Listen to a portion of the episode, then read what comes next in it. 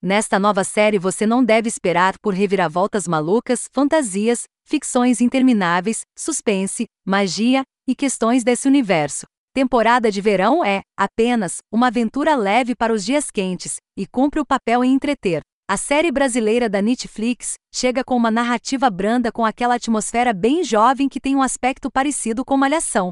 De fato, as tramas lembram as temáticas da série juvenil da Globo, seja de busca pelo pai, sonhos com o futuro, desejo de encontrar a identidade longe da família. Entre outros, título que, por anos, conquistou públicos diversos. Não há nada inesperado na produção original Netflix, mas é uma proposta muito bem conduzida. Já foram 10 anos que vimos uma quantidade considerável de pessoas elogiando a novela das Nove Avenida Brasil, escrita por João Emanuel Carneiro, quando elogiavam tal material pertencente à Rede Globo de televisão. Geralmente diziam que a novela de Carneiro se diferenciava de todas as outras produções ficcionais do canal, pois tinha uma narrativa de frequência mais alta, onde sempre tínhamos algo excitante acontecendo em cada um dos tantos capítulos do enredo que dominou as noites caseiras durante o ano de 2012.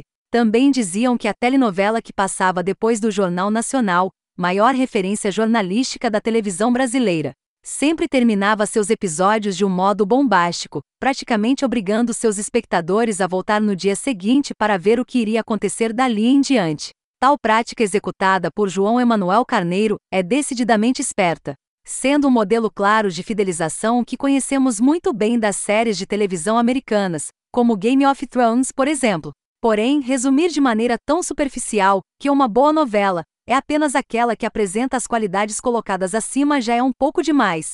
Infelizmente, temporada de verão junta-se à produção original da Netflix indecente.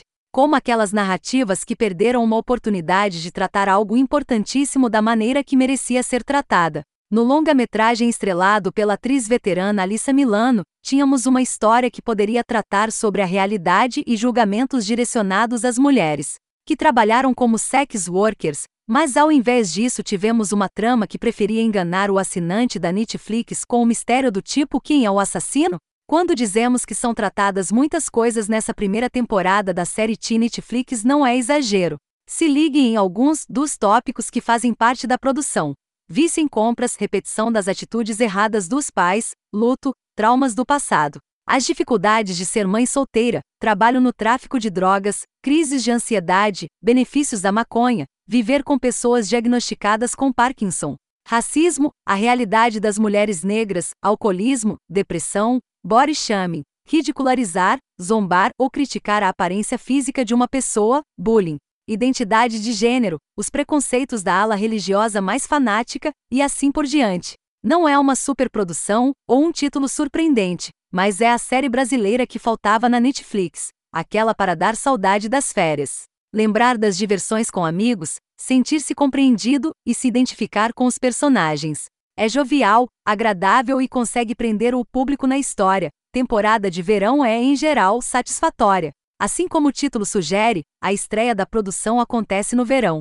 A primeira temporada chegou ao catálogo 21 de janeiro de 2022, e esperamos que as histórias da turma do Hotel Maresia ganhem uma continuação.